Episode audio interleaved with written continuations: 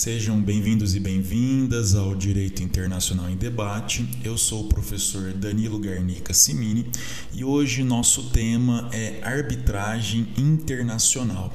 A arbitragem ela vem ganhando força no Brasil como um meio extrajudicial de solução de conflitos e já é bastante utilizada no comércio internacional.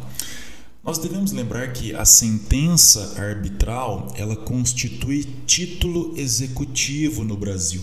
E a sentença arbitral estrangeira, especialmente, para que possa aqui ser executada, ela deve ser submetida à homologação perante o, Superior Tribunal de Justiça.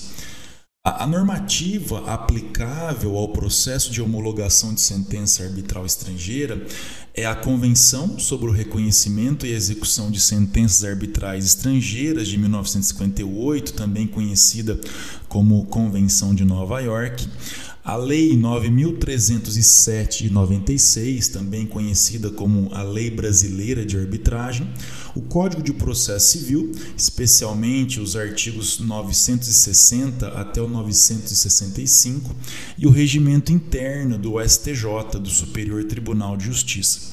Mas quando que uma sentença arbitral é considerada uma sentença arbitral estrangeira ou um laudo arbitral estrangeiro? De acordo com o artigo 34, parágrafo único da nossa lei de arbitragem, considera-se sentença arbitral estrangeira aquela que tenha sido proferida fora do território nacional. Então percebam que o critério é essencialmente geográfico. Então, se eu tenho uma sentença arbitral que foi proferida, por exemplo, em Buenos Aires, na Argentina, para nós essa sentença arbitral é uma sentença arbitral estrangeira. A ação de homologação de sentença arbitral estrangeira aqui no Brasil, ela é endereçada ao presidente do Superior Tribunal de Justiça e deverá ser instruída obrigatoriamente com os seguintes documentos: o original da sentença arbitral ou uma cópia devidamente certificada, autenticada pelo consulado brasileiro e acompanhada de tradução oficial o original da convenção de arbitragem ou uma cópia devidamente certificada, também acompanhada de tradução oficial. Recebida então essa ação, a parte contrária ela será citada para apresentar contestação em 15 dias que contestação é essa que poderá versar apenas sobre a autenticidade dos documentos que instruem a inicial ou a inobservância dos requisitos necessários à sua homologação.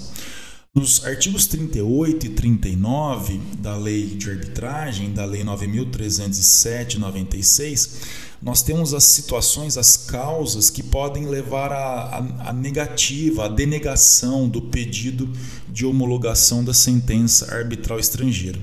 Começando pelo artigo 38, ele tem a seguinte redação: somente poderá ser negada a homologação para o reconhecimento ou execução de sentença arbitral estrangeira quando o réu demonstrar que as partes na convenção de arbitragem eram incapazes, a convenção de arbitragem não era válida segundo a lei a qual as partes a submeteram, ou, na falta de indicação em virtude da lei do país onde a sentença arbitral foi proferida, também, inciso terceiro, se não foi notificado da designação do árbitro ou do procedimento de arbitragem, ou tenha sido violado o princípio do contraditório, impossibilitando a ampla defesa, a sentença arbitral foi proferida fora dos limites da convenção de arbitragem e não foi possível separar a parte excedente daquela submetida à arbitragem. Inciso 5. A instituição da arbitragem não está de acordo com o compromisso arbitral ou a cláusula compromissória. Inciso 6. A sentença arbitral não se tenha ainda tornado obrigatória para as partes, tenha sido anulada ou ainda tenha sido suspensa por órgão judicial do país onde a sentença arbitral for prolatada. O artigo 39, nesse contexto, ele tem a seguinte redação: A homologação para o reconhecimento ou a execução da sentença arbitral estrangeira também será denegada se o Superior Tribunal de Justiça constatar que, inciso 1, segundo a lei brasileira, o objeto do litígio não é suscetível de ser resolvido por arbitragem. E aqui nós temos que fazer uma observação. Ah, de acordo com a Lei Brasileira de Arbitragem, somente pessoas capazes podem submeter um conflito à arbitragem e somente conflitos relacionados a direitos patrimoniais disponíveis. Então percebam que não é todo conflito que pode ser resolvido por meio da arbitragem. Por isso que o inciso 1 do artigo 39 ele tem essa redação, né? segundo a lei brasileira, quando o objeto do litígio não for suscetível de ser resolvido por arbitragem. Então, se eu tenho uma arbitragem internacional que tratou, por exemplo, de um conflito que não tinha relação com um direito patrimonial disponível. Então, nesse caso, a, o Superior Tribunal de Justiça pode denegar a homologação dessa sentença. E o inciso segundo Uh, tem a, a, seguinte redação: quando a decisão arbitral estrangeira ofender a ordem pública nacional. Então, aqui nós também temos essa ideia que é muito importante. Decisão estrangeira, seja uma decisão judicial, uma decisão arbitral, ela não poderá ser cumprida no Brasil quando de alguma forma ela ofender a ordem pública brasileira, a ordem pública nacional. Então percebam que no procedimento de homologação no STJ não é permitido o reexame do mérito da decisão arbitral estrangeira, salvo né, nos casos de afronta à ordem pública brasileira. Então, nós falamos que o STJ realiza um, um exame, um juízo de delibação. Bom, o que acontece também? A Caso seja apresentada contestação pelo réu, pela parte contrária, serão admitidas réplica e tréplica em cinco dias.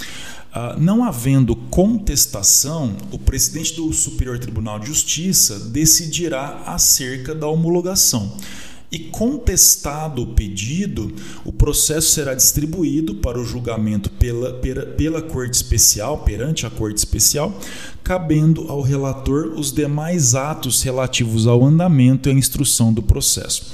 Lembrando que o Código de Processo Civil também permite uma homologação parcial. Então, ou a decisão pode ser homologada integralmente, 100%, ou, se for o caso, uma homologação parcial. Ah, ou também ainda, né, o STJ pode denegar, negar a homologação dessa sentença arbitral estrangeira. Caso nós tenhamos a homologação dessa sentença arbitral estrangeira, a execução se dá perante a Justiça Federal. Então, isso é muito importante que fique claro.